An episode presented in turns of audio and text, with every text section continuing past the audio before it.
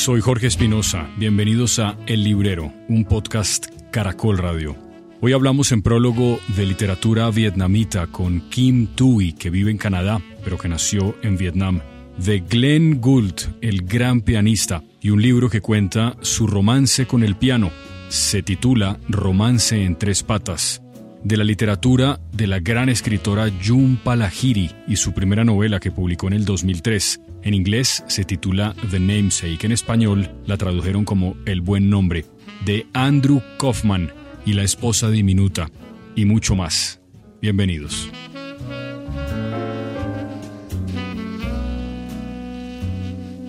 Mauricio, ¿cómo está usted? Tiempo sin verlo, mi querido Jorge. Hombre, el mes de siempre. Estamos un poco atrasados, ¿no? Sí, un par de días, un par de días. Pero es que ha llovido mucho en Bogotá. Eso es verdad, sí, me imagino. Pero yo me lo imaginaba a usted allá en la feria del libro, dedicado a leer solapas. Sí, que ahí sí que hay hartas solapas. Todas las solapas que quieran. Oiga, no he ido, ¿sabe? Y creo que no voy a ir. ¿Y por qué? porque es que desde que ya no soy habitante de Bogotá, sino esporádico, honestamente me da pereza moverme por esta ciudad. En la medida de lo posible trato de mantener mis movimientos en la en, el digamos en la en el barrio cercano al sitio en el que trabajo. El resto me parece como huyo despavorido de esta ciudad, sobre todo cuando llueve. Qué pena pues con la gente que adora Bogotá, pero es insoportable. Pues fíjese que muchas personas que conozco y que se han ido a vivir por fuera de la ciudad acaban detestando volver a entrar a Bogotá. Y uno, uno lo hace porque yo pues no tengo alternativa, pero sí hay municipios cercanos a Bogotá en los que uno vive infinitamente mejor. Y además, a pesar de los alcaldes y los consejos que entregan licencias de construcción, cosa que ya hemos hablado usted y yo, como si eso se estuviera acabando el mundo, sin ningún tipo de planeación, sin ningún tipo de respeto por, por nada. Pero a pesar de eso, es mejor vivir por fuera, sin duda. Bueno, pues respeto sus opiniones. Pero usted también tiene su finca por fuera y eso es una maravilla, es el paraíso, comparado con esto. Sí, claro, es muy agradable. Y hace poquito estaba por ahí caminando por los las veredas de la finca y me encontré con un, un tipo de toda la vida de por ahí, que me dijo, ay, qué milagro de verlo, aquí tomando aire puro y descansando de ese ruido de esa ciudad. y dije, sí, así es. y tal cual, eso es lo que termina pasando. Pero bueno, no, no sé si voy a ir, no hace, y en realidad, bueno, hace un año pues no hubo feria, tal vez fue virtual, ¿no? Hace dos también lo mismo, la terminaron cancelando. Y ahora que es otra vez presencial, pero pues hombre, sí es un espacio importante, han vuelto a hacer las entrevistas, la presentación de los escritores, en fin. Y está bien.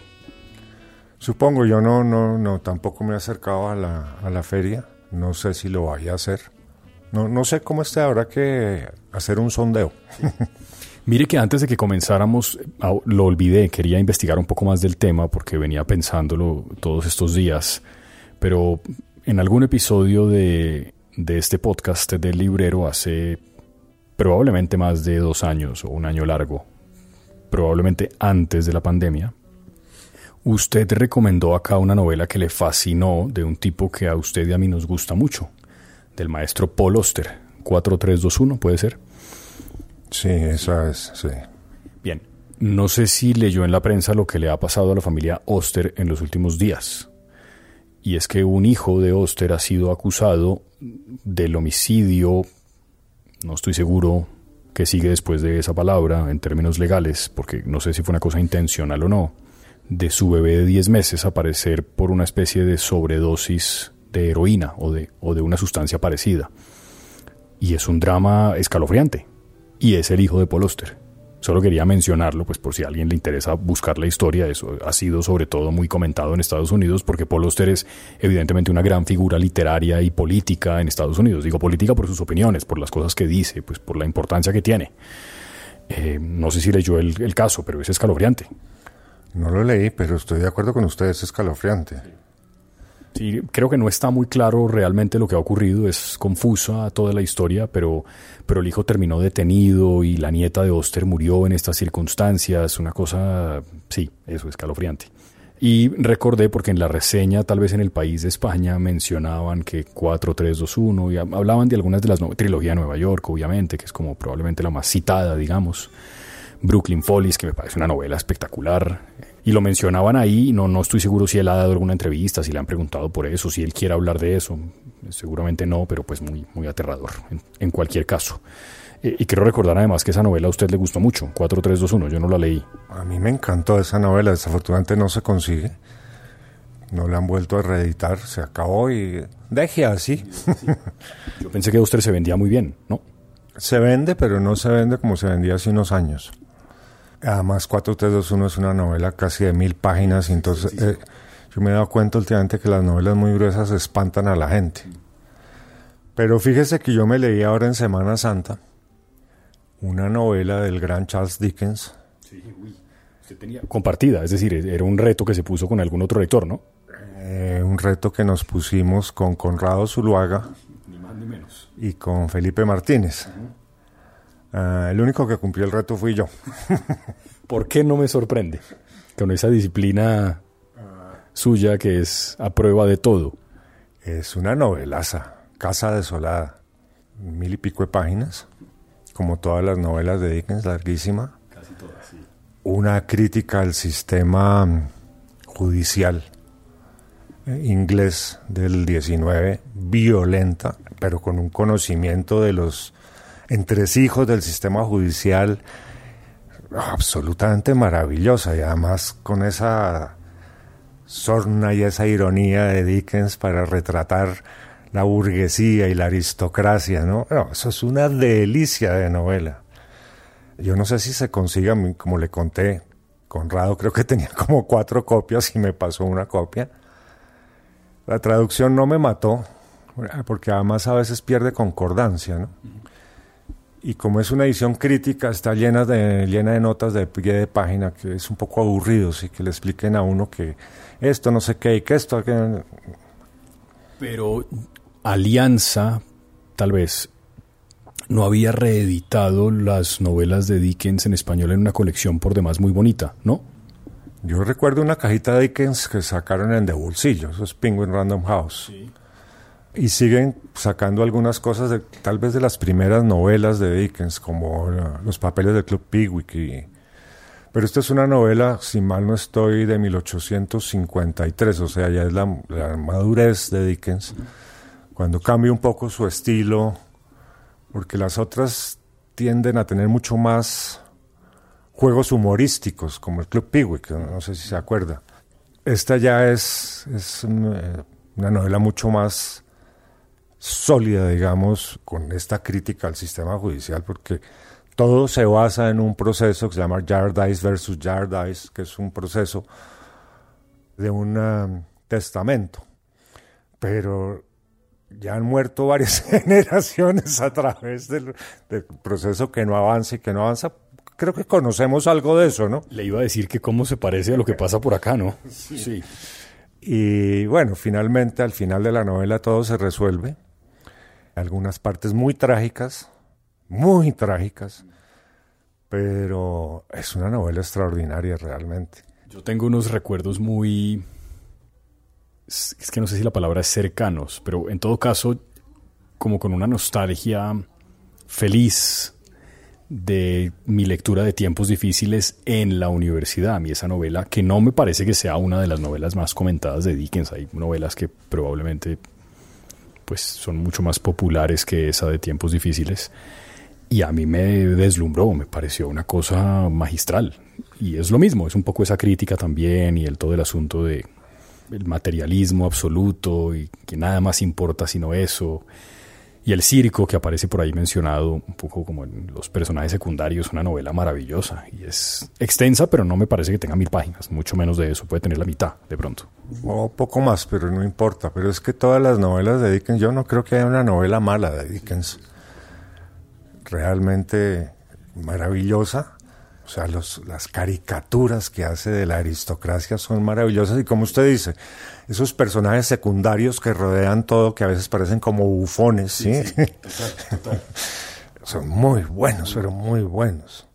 Y, y, la maldad y la bondad y pero todo eso está como tras, tras velos que no las dejan ver bien y a veces como que se asoman y se esconden. No, no, no, no, no. Eso es una maravilla. Y a pesar de la extensión y que uno dice, bueno, pero yo quiero saber qué va a pasar aquí, sí, uno se la goza de punta a punta. Sí, yo creo que volver a los clásicos es siempre una buena idea. Usted y yo nos quedamos con la promesa que nos dio a los dos un poco de pereza, menos a mí, sospecho, porque me gusta mucho esa novela, de leer fragmentos de Crimen y Castigo y creo que no, no cumplimos. Por ahí lo comentamos tal vez en un episodio hace muchos meses y luego no volvimos a mencionarlo más. Bueno, le recuerdo que yo empecé a leerla y otra persona no, empezó a leerla.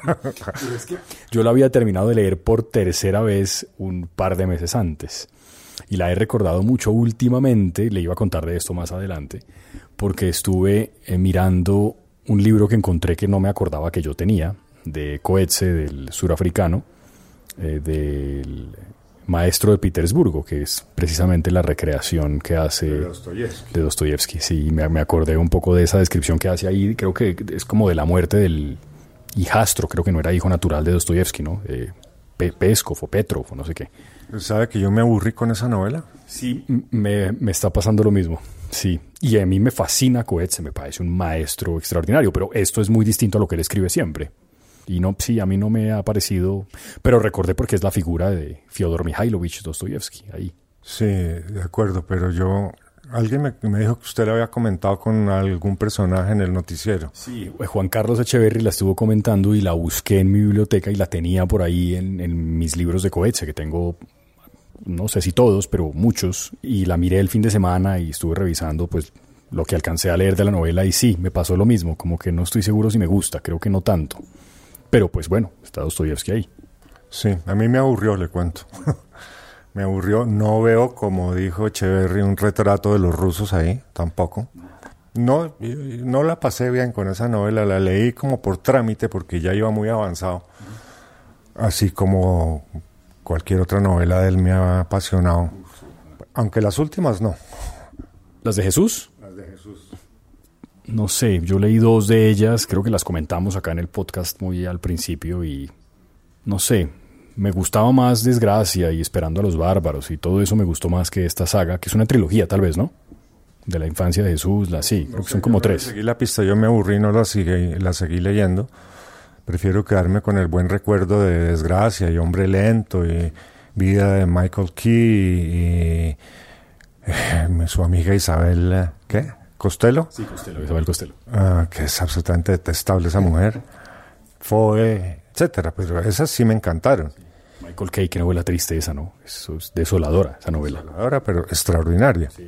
Esta no, no, no me mató. Pero bueno, eh, hemos divagado mucho, claro que ahí ya mencionamos algunos de los libros. ¿Por dónde quiere comenzar? Yo me llevé un libro la última vez que estuve acá, ahora le contaré. Le anticipo que me pareció extraordinaria la novela. Quiero leer mucho más de esa escritora, pero después le cuento. ¿Por dónde quiere comenzar? Jhumpa Lahiri. Jhumpa Lahiri, sí, que nació en el Reino Unido, pero pues que evidentemente tiene raíces y familia bengalí de la India. Bueno, pues mire, yo me... Vamos a ir en orden. Listo. Entonces, Benjamin Labatut, que es un chileno, escribió este libro que es un verdor terrible y me lo recomendaron mucho. Y yo había visto, pero nunca había leído nada de qué se trataba el libro. Lo cogí y me encontré con que esto es más un ensayo que, una, que cualquier cosa, pero es un ensayo como en forma narrativa, así es muy ameno de leer. El libro el está dividido en tres o cuatro, cuatro capítulos, me parece, o cuatro partes, llamémoslo así. En la primera parte, creo que el primero se llama Azul Prusia o algo así, miremos arranca hablando del suicidio de, los, del suicidio de Goebbels durante el juicio de Nuremberg, que eh, cuando lo condenan acaba suicidándose con cianuro. Y habla de los, suicidios con cianuro de los oficiales alemanes que se iban eh, suicidando. Y va echando para atrás. Cobardes. Y va echando, su opinión, no. iba echando para atrás hasta que empieza a contar cómo... Venía bien empacado. ¿eh? Es que quiero, no quiero... Azul de Prusia. Azul de Prusia. cómo va echando para atrás y cuenta toda la historia del color azul de Prusia y todo lo que implicó ese desarrollo químico del siglo XIX. XIX, no, estamos en el XXI, del siglo XX, comienzos del XX. Y entre las cosas que va narrando, porque va mezclando, pero de una forma muy agradable, ¿sí? Entonces cuenta toda la historia y cómo eh, los pintores buscaban ese azul sin saber que ese azul podía ser mortal, ¿sí? Y habla también de este famoso químico, Haber, creo que se llamaba, el que sintetizó el nitrógeno del aire y entonces pudo evitar las hambrunas, pero a la vez fue el creador del famoso gas ciclón. Entonces cuenta cómo en la Primera Guerra las nubes de gas avanzaban por la campiña y todos los soldados aliados iban cayendo agonizantes y cómo se iba destrozando el medio ambiente mandando ese, ese gas ciclón. Y ese primer capítulo termina ahogando todas las formas de vida bajo un verdor terrible. Después aquí empieza a hablar de este señor que no sé cómo se pronuncia, Schwarzschild, que era un matemático que recién Einstein postuló su teoría de la relatividad al mes.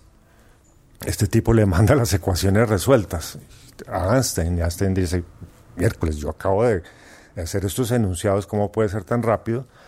Y va narrando la vida de este señor y cómo este señor termina completamente enloquecido por eso se llama, el capítulo se llama La singularidad de... Cuando encuentra las fórmulas matemáticas de llegar a lo singular y no puede avanzar más allá y el tipo acaba deschavetado. El tercer capítulo se llama El corazón del corazón. Yo ya ni me acuerdo de qué iba. En Kioto, leo por ahí. ¿En Japón? Sí, pero esto Sí, esto es todo esto son eh, historias de matemáticas, pero como no me acuerdo voy a saltármelo. Está bien. El que me llamó menos la atención. El cuarto y último capítulo se llama Cuando dejamos de entender el mundo, que es la pelea, o no la pelea, aunque sí era la pelea, la discusión entre el alumno de Niels Bohr, que era um, Heisenberg, y eh, Schrödinger, el otro, y la discusión sobre la física cuántica en realidad, que es una discusión a muerte entre ellos dos y narra las peripecias y los, digamos, el detrás de cámaras, dirían ahora, que hubo en todo eso. Eso congregó congresos mundiales de, científicos para discutir el tema de cada uno de los dos y en el fondo lo que dice el libro es que ambos tenían razón, aunque se odiaron a muerte y se despreciaron mutuamente el uno al otro. Y termina en una forma bellísima que es como el narrador en un jardín hablando con su jardinero de todos estos avatares que suceden a lo largo de este ensayo narrativo. Suena raro como se lo estoy contando, ¿sí? Pero es muy agradable de leer porque no es una cosa árida, no tiene que usted saber de física cuántica. Solo iba a preguntar si no tiene que saber algo. No tiene que saberse las ecuaciones de la teoría de la relatividad, no tiene que saber química, no tiene que ser un científico para entender el libro, porque está narrado de una forma tan amigable que lo coge y lo, lo absorbe a usted y usted se mete en la historia de los, de los detrás de cámaras, digamos, y de la vida de todos estos tipos y las contradicciones que había en unos y otros. Muy recomendable. Voy a preguntarle a varias de las personas que se lo he recomendado su opinión, no lo he oído todavía, pero es un libro realmente increíble, le cuento. Muy ameno de leer y muy bien eh, narrado, muy bien construido. El señor, que yo sé que usted es inquieto siempre con esas cosas, Labatut chileno me dijo que era, ¿no? ¿Es básicamente un ensayista o periodista? ¿Cuál es, ¿Qué hace el señor en la vida? Ah, es un tipo joven. Es un tipo joven. Es el año 80 tiene 41 años. Pero aquí no habla mucho de él. Y tiene hasta un comentario de John Banville sobre un verdor terrible, extraordinario, ingenioso, complejo y profundamente perturbador. Claro, es profundamente perturbador porque los, por ejemplo, en el capítulo de Heisenberg, el pobre tipo se iba enloqueciendo, pasaba noches enteras en blanco tratando de hacer matrices para llegar a sus teorías. Pues lo de Haber es muy contradictorio también. Si usted mira, pues el tipo que logra sintetizar el nitrógeno y poder eh, tener los fertilizantes para que poder alimentar toda la humanidad creciendo, que no hay hambrunas, también a su vez es el inventor del gas que va destruyendo vidas por todos lados. Increíble, qué detalle ese, increíble. Y así es todo el libro, con esos detalles y esos contrapunteos. Sí, interesante, buena idea además. No, es un libro muy bueno, realmente, muy bueno. Un verdor terrible, Benjamín Labatut. Labatut. Bien, listo. Mm, no, no, leemos acá muchos ensayos, así que Yo, como usted sabe, no soy lector de ensayo. Eh, me cuesta trabajo, pero este sí lo cogí porque como está muy bien narrado y muy bien construido, aunque no es una novela, usted va eh, mirando todas esas cosas de la vida de todos estos científicos que no era solo enumerar una teoría y premio Nobel, sino la lucha por llegar a ella, las oposiciones que tenían y sus propias contradicciones. ¿sí? Muy bueno, realmente es muy bueno el libro. Nunca sabría a quién recomendárselo. Cuando vienen mis lectores, que todos son también, que la mayoría lectores de narrativa, se los voy recomendando y muchos lo, se lo han llevado y quiero recoger opiniones, porque aún no he recogido opiniones. Esto tiene tal vez menos de un mes aquí en la librería. Bien. Bien. ¿Por dónde quiere seguir? Pues quiero escuchar eh, sus, sus, amplias y profundas lecturas, sus grandes cantidades de libros y novelas leídas en este largo mes. Vamos a 2003. Ese es el año en el que Jun Palahiri, que ya ha ganado un Pulitzer por una colección de cuentos que publicó en el 99, publica por fin su primera novela. En inglés se llama The Namesake, en español la tradujeron como El buen nombre. Yo no sé si usted sabe si esa novela estaba ya traducida al español o no. A mí me da la impresión de que no y que la tradujeron hace poco. No, a mí me parece que llevaba rato por ahí circulando. Porque yo, porque es que yo creo que la vi por aquí puesta. Creo que está por acá. Bueno, o estaba. No, pero sí por acá. Circulando. Bueno, no, ya, ya vendió la última que tenía, pero pero en todo caso, lo que decía es que yo pues no la había, no la había visto acá hasta que usted la tenía en su mesa de recomendados. Y de Jun Palahiri, ella, como le conté al principio, digamos en los titulares, ella nació en el Reino Unido, pero tiene, pues, digamos, obviamente familia en la India, en Calcuta, creo específicamente, que es la región en la que, digamos, están los personajes a los que ella en general hace referencia en sus libros. Y el intérprete del dolor me parece que es el del 99, que es el libro de cuentos, el libro de relatos que ella, que ella publica y que gana un Pulitzer. Y cogí esta novela la última vez que estuve acá, El buen nombre, y la novela pues me pareció maravillosa. Yo nunca había leído a Jun Palahiri y me pareció absolutamente extraordinaria. ¿cómo es que se llama? Se llama El buen nombre. ¿Por qué ese título? La novela cuenta la historia de una familia de la India que papá y mamá, antes, la novela empieza con un accidente, que es muy importante en la novela, el accidente del que viene siendo el papá, digamos, de la historia, y el papá, como se acostumbra en esa cultura, sobrevive a ese accidente, le presentan a quien va a ser su esposa en un matrimonio que es evidentemente acordado arreglado, se casan viven tal vez unos meses o algo así en Estados Unidos y luego a él le sale una oportunidad laboral en Estados Unidos, viven, perdón, en la India un tiempo, luego le sale una oportunidad en Estados Unidos, se van a vivir a Boston. Y se van los dos, ahí en Boston nace el primer hijo de los dos y en las costumbres de la zona en la que ellos viven en la India, la abuela, me parece que materna, tiene generalmente la responsabilidad de poner el nombre al hijo, al primer hijo de ponerle el nombre que sea. La carta, eh, esto es en los 70 por ahí o algo así, o finales de los 60, no hay internet ni hay nada por el estilo, todo tiene que enviarse por telegrama o por carta o lo que sea. La carta de la abuela poniéndole el nombre a ese hijo que ha recién nacido, pues nunca llega. Ellos no saben muy bien por qué, todo se tarda más, no, las comunicaciones incluso telefónicas son complejas, no se oye bien, es, difícil hablar con la India estando en Estados Unidos.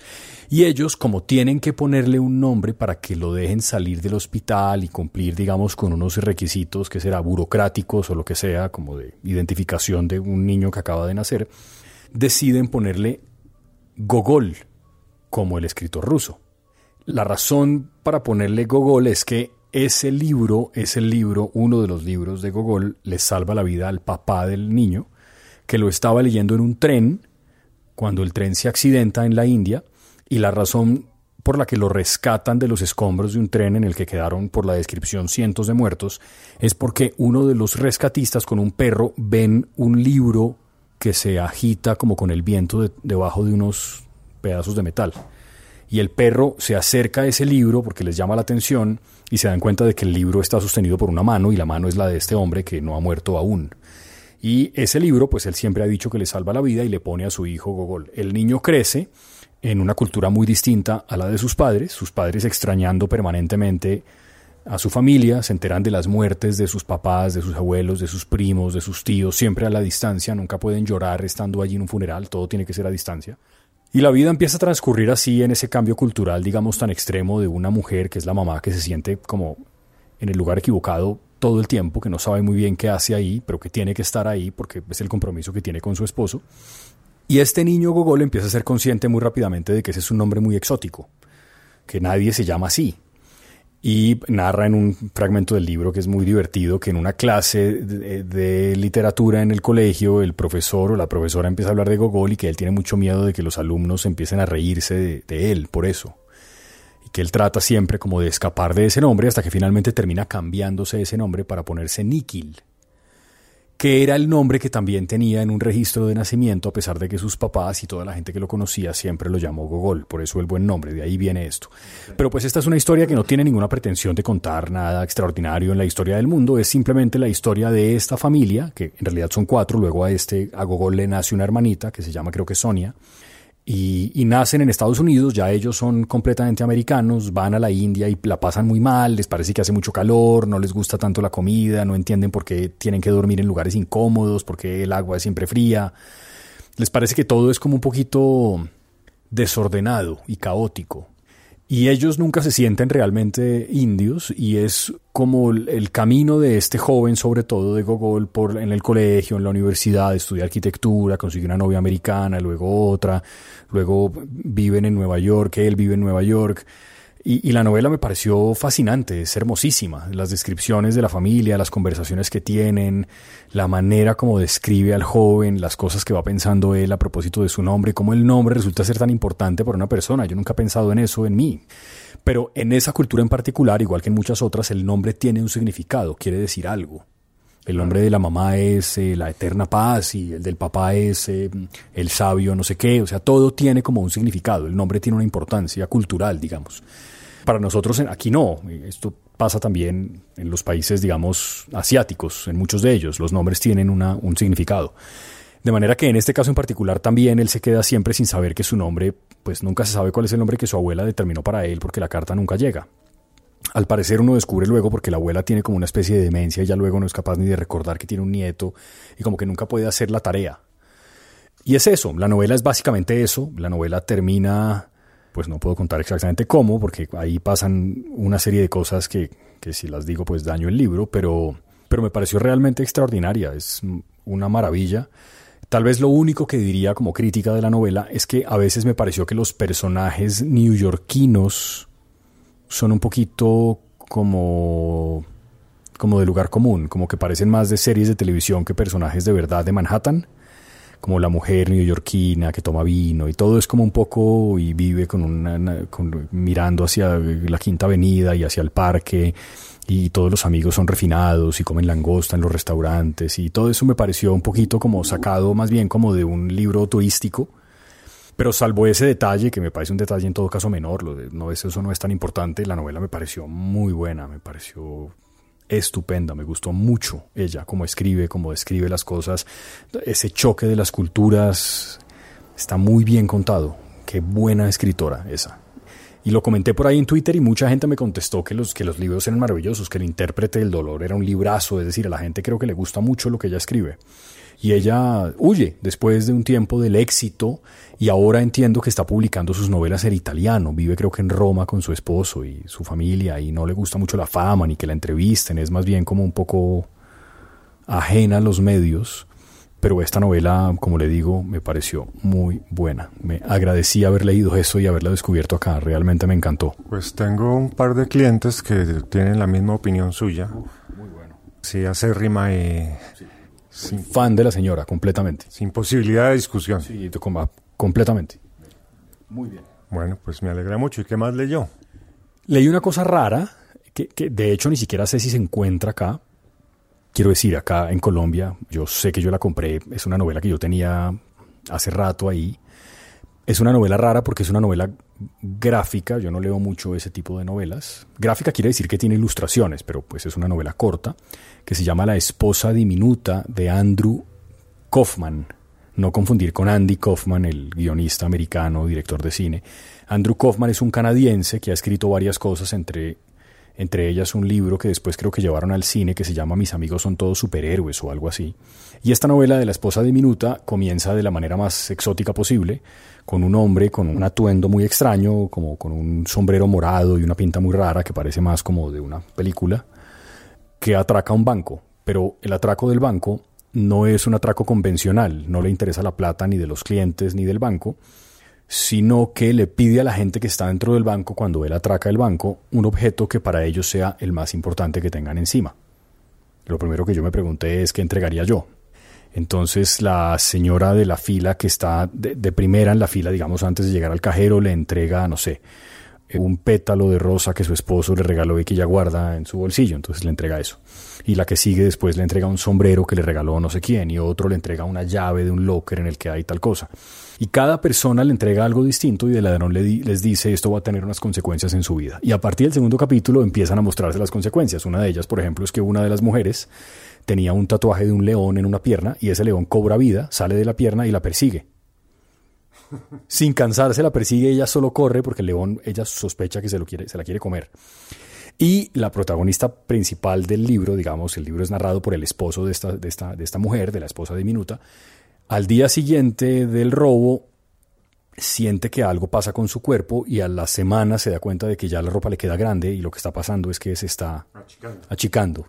Y ella saca el cálculo matemático de en cuánto tiempo va a desaparecer. Hay una progresión, digamos, que se puede medir o sea, la primera semana pierde tantos milímetros y la segunda tantos y ella ya sabe que no sea, la tercera semana y tres días va a desaparecer.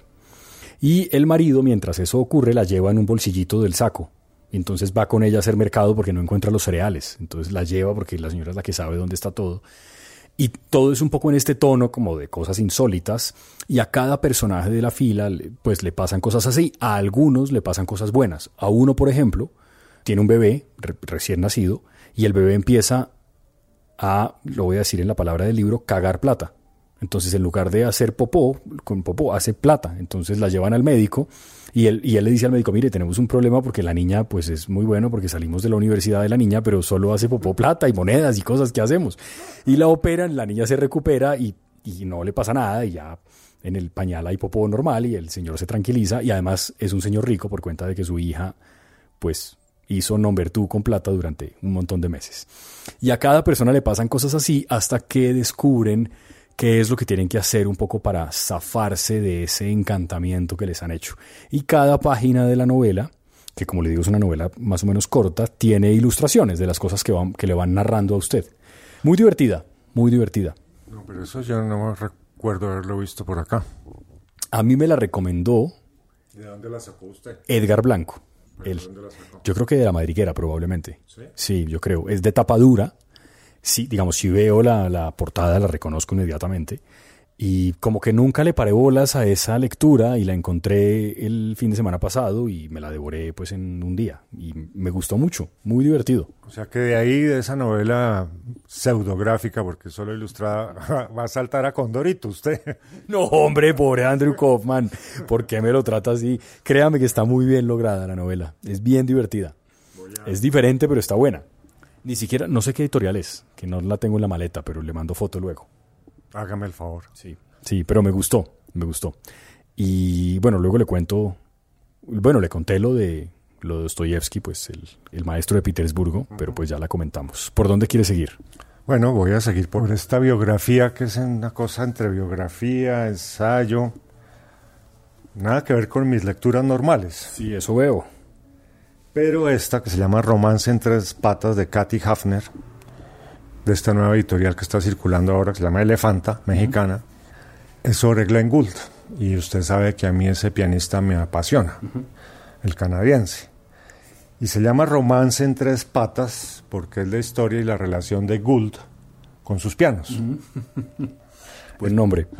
Eh, claro, porque por aquí Gould le dice a, la, a un personaje, Gould le dijo algo sobre su relación con el CD318. Esa es la clasificación que daba Steinway a los pianos grandotes de concierto, que ella nunca olvidaría. Es la primera vez en la historia, le dijo Gould, que hay un romance en tres patas, porque estaba perfectamente, perdidamente enamorado de ese piano.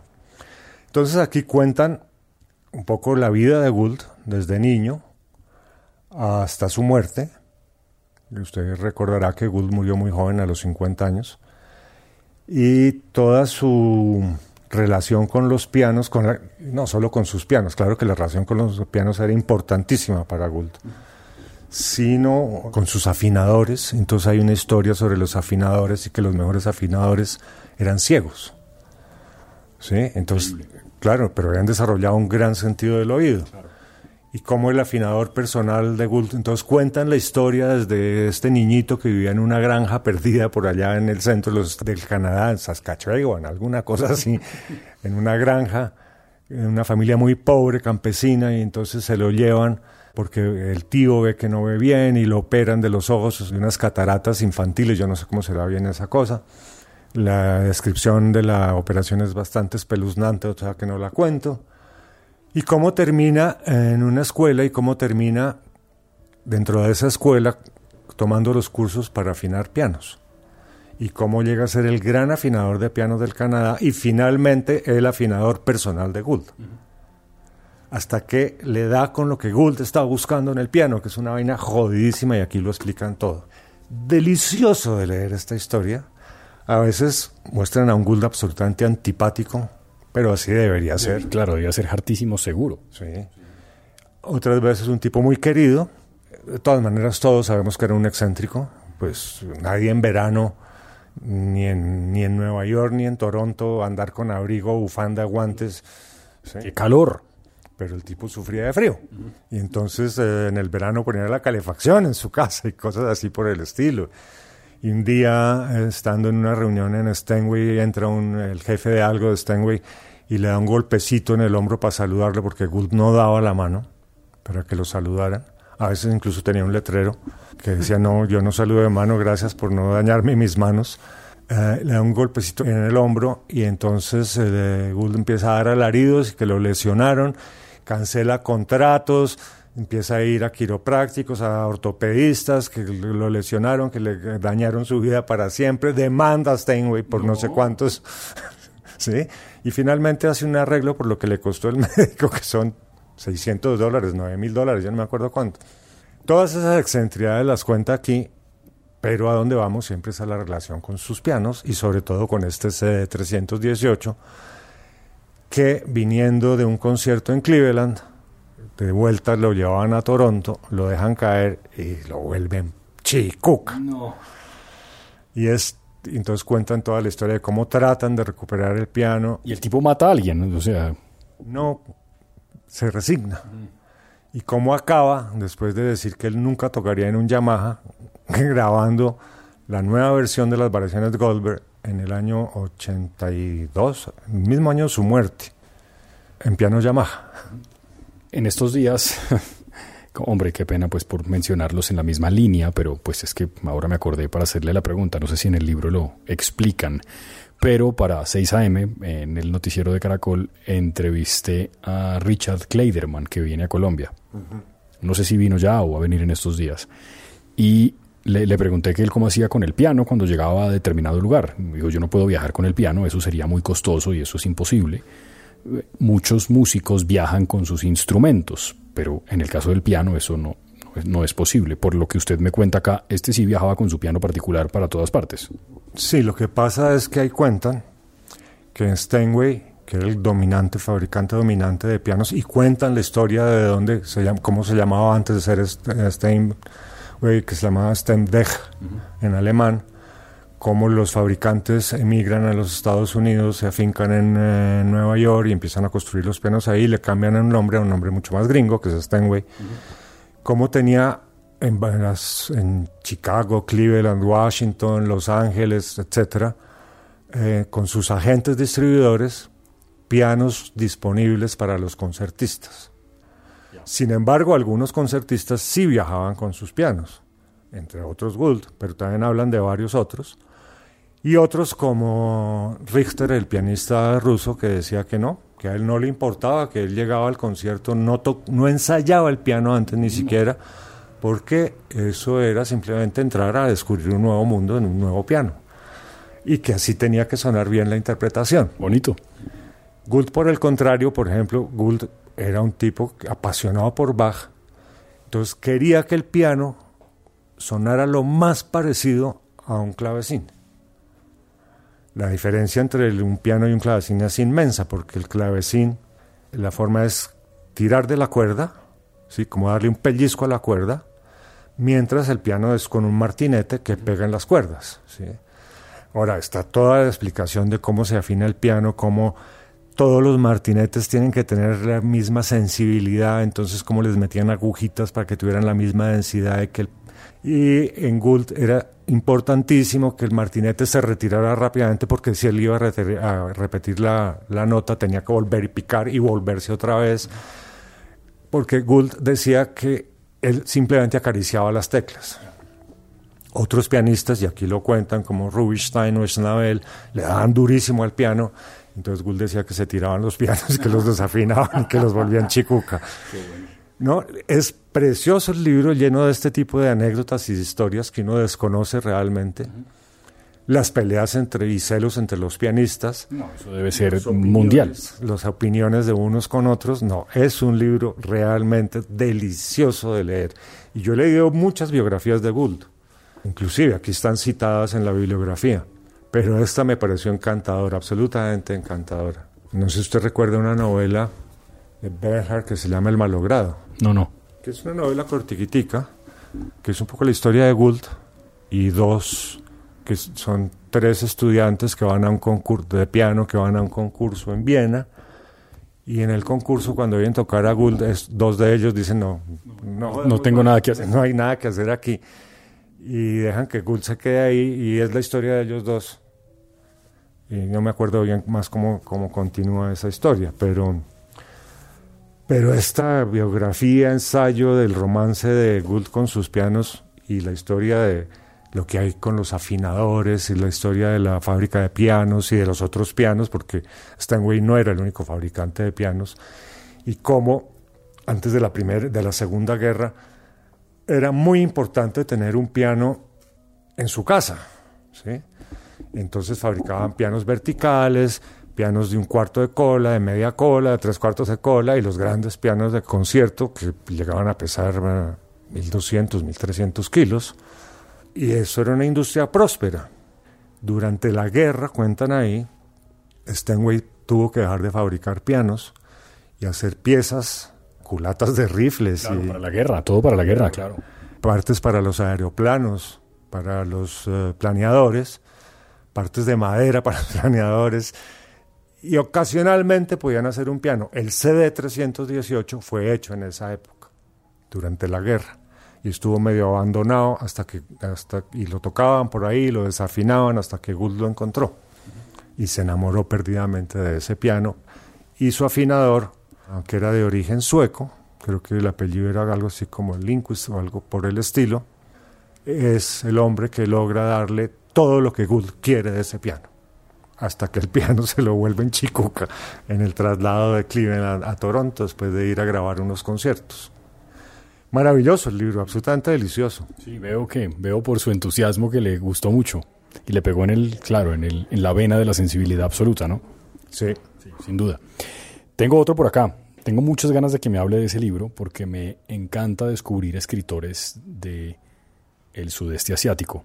Me pasó con una cosa que usted me recomendó de un escritor, eh, me parece que también vietnamita, que escribe una novela sobre la guerra del Vietnam y unos espías y pasan una serie de cosas al final inesperadas con un giro extraordinario. El simpatizante. El simpatizante, sí, de Viet Cong, en, bueno, sí, es un nombre y yo incluso escribí una reseña creo que en El Espectador de esa novela que usted me recomendó hace rato y eso me pareció realmente muy bueno. Esto es del mismo lado. Pero usted no tiene nada más que contarnos. Eh, no. muy, muy desjuiciado, ¿cierto? Pero ni siquiera media solapita. Pero es que hago un esfuerzo, pero no alcanzo. Es que el de su amiga Jumpa Lajiri era medio largo.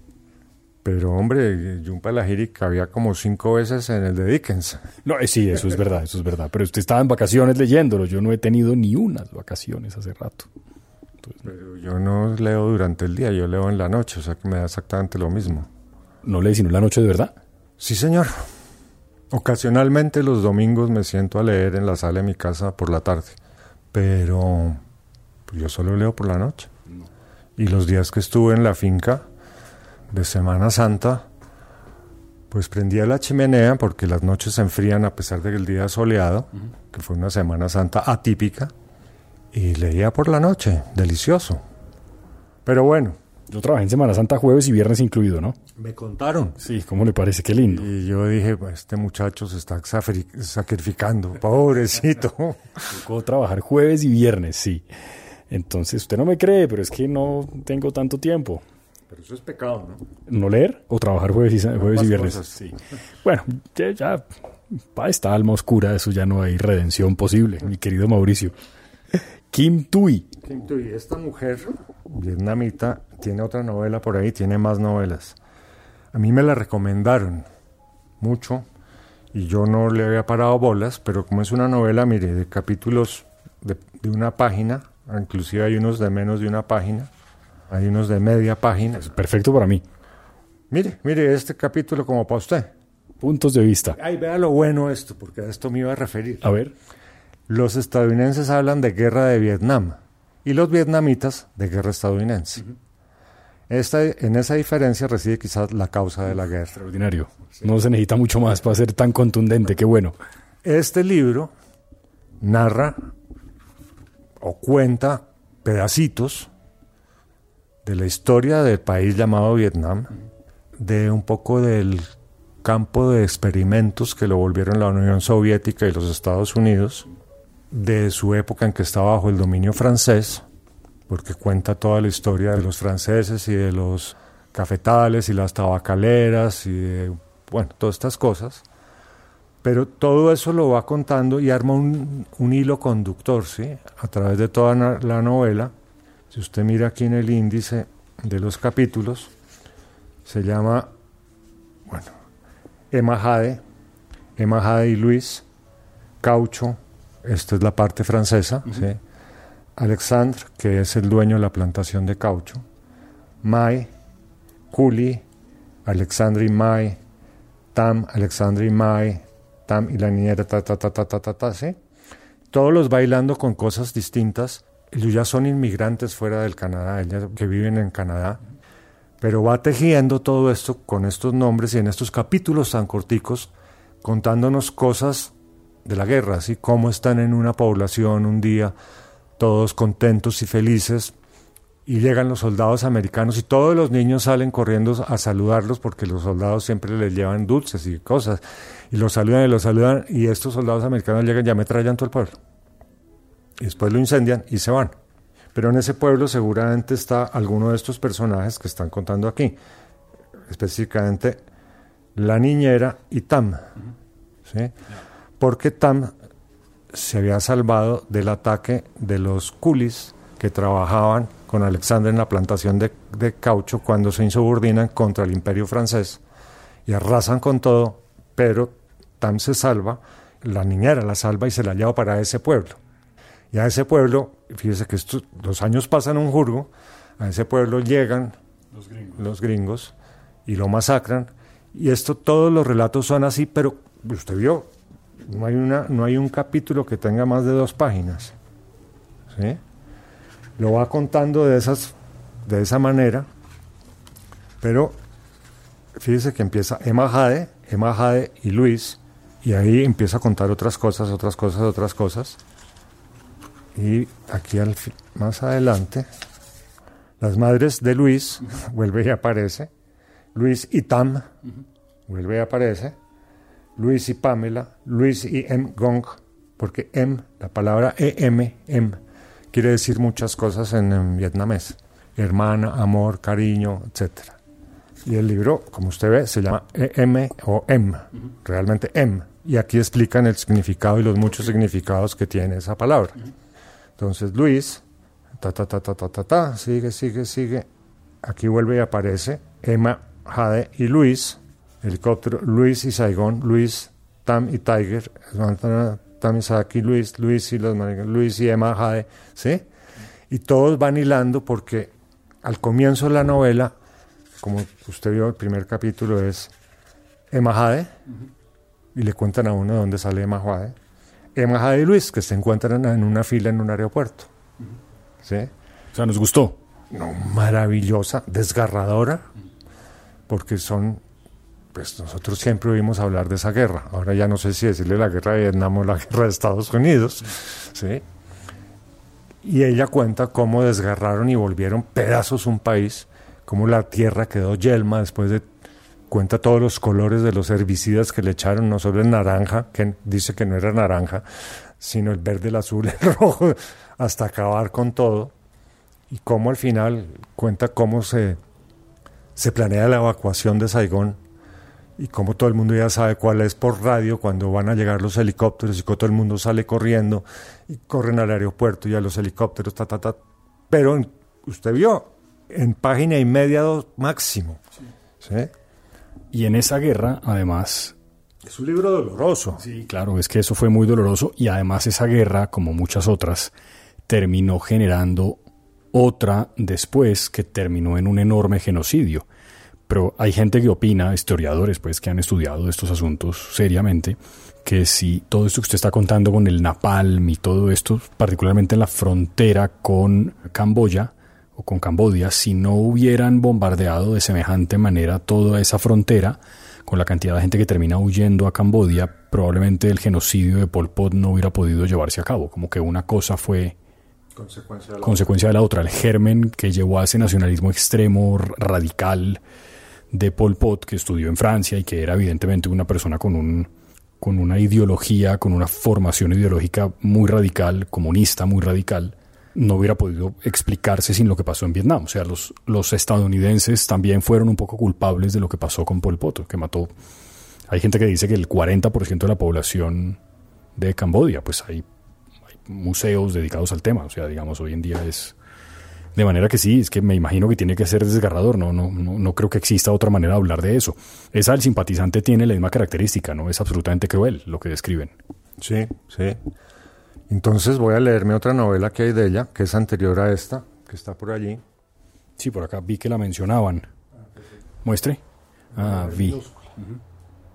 Bonita edición. Es anterior a esta. Bonita edición, esa. No sé por qué empecé por esta. Seguramente Diego Felipe, que es el de contexto, me dijo que, que leyera esta. Y entonces arranqué.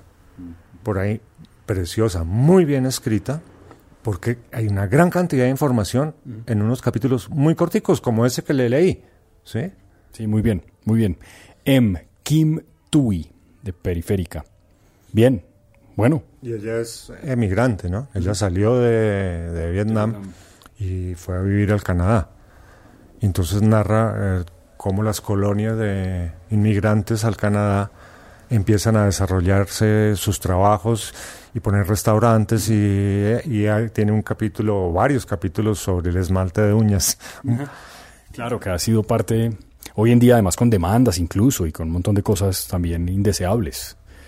Claro, eh, pero las, los salones de manicure, se dice, sí. manicura. Y pedicura. Que desarrolla ahí Luis, que es quien los desarrolla, se distinguen porque le dicen a sus clientes que sus esmaltes no tienen sustancias tóxicas. Ah, es el gran debate hoy en día. En Manhattan eso hay en cada esquina uno. Sí. Bueno, se nos pasó la hora, Mauricio. Muchas gracias. Pero espérese porque pues a mí me toca suplir lo que usted no lee. hombre, pero es que hemos hablado de mucho libro. Porque me estoy leyendo dos cosas muy buenas. A ver. Muy buenas. Esta que le mostré aquí, que son Las cenizas del cóndor, que es la novela de este uruguayo Fernando Butazzoni, que si usted recuerda ese nombre del cóndor, eso se lo inventaron entre Pinochet, tal vez Perón estaba todavía vivo, Bordaberry, Stroessner, Banzer, unas joyitas de tipos todos. Este libro narra, juega en los años de las dictaduras, en los años 70, como le digo, todavía está vivo Perón ahí, está a punto, en donde voy, que voy como por la mitad, está a punto de, morirse Perón, o sea que asume Estela, se llamaba, ¿no?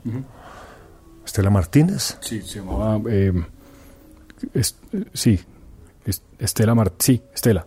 Estela Martínez y López Rega, López Rega, que era el famoso brujo, a quien después le dan el golpe militar. Eh, por otro lado está la dictadura de Bordaberry, que es una figura, un títere que tienen los militares ahí porque siendo presidente le dan el golpe y pacta con ellos para que lo dejen ahí. Y su amigo Pinochet, que lo retratan, pero extraordinariamente. Y un periodista, en el año 2000, que está tratando de averiguar sobre los desaparecidos durante la guerra, durante los años de dictadura, se acuerda que mataban a las parejas, les quitaban los niños, se los daban a otros, que eso sucedió tanto en Uruguay como en Argentina. Argentina mucho, todavía eh, hay reencuentros. Claro, porque ahí están las Madres de Mayo. Voy por la mitad del libro, realmente atrapador. Yo no sé si a mí me ha atrapado tanto porque yo viví un poco eso, cuando te recordará que yo estuve dándome mis vueltas por el Cono Sur durante unos años de dictadura, pero me ha encantado ese libro.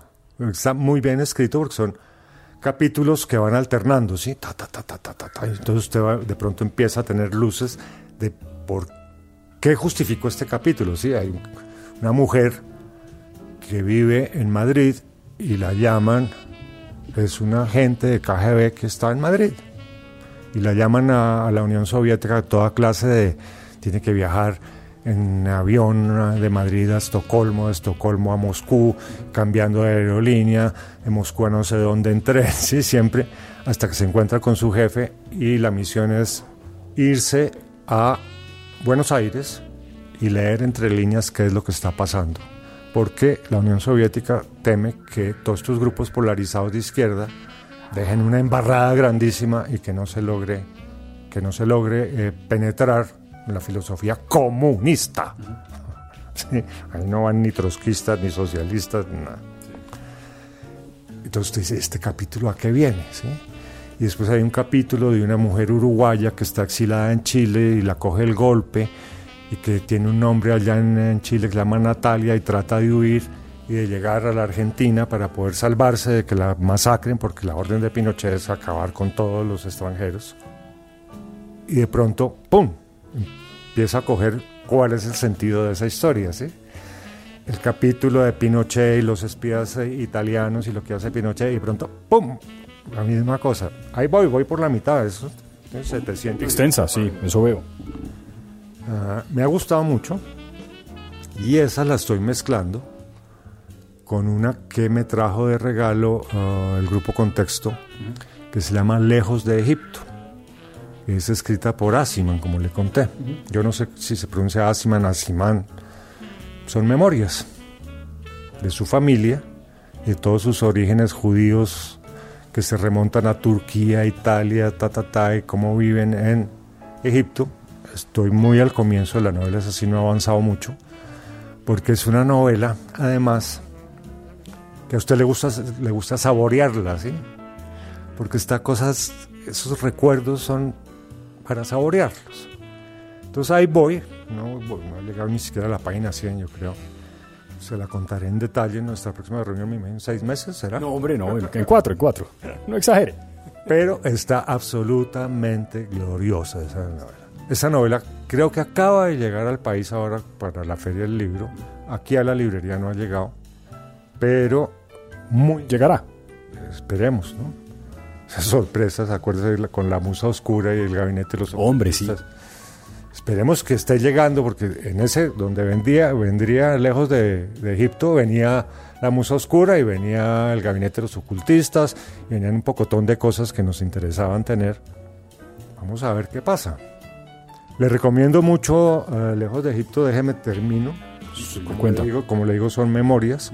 Y acabo de salir de otras memorias que son las de Ake. Los lo mencionamos en el episodio pasado, sí. Ah, De Sojinka. eso, Yinka. Vamos a ver cómo va. Pero esto está delicioso. Absolutamente delicioso. Me voy a llevar a su amiga vietnamita.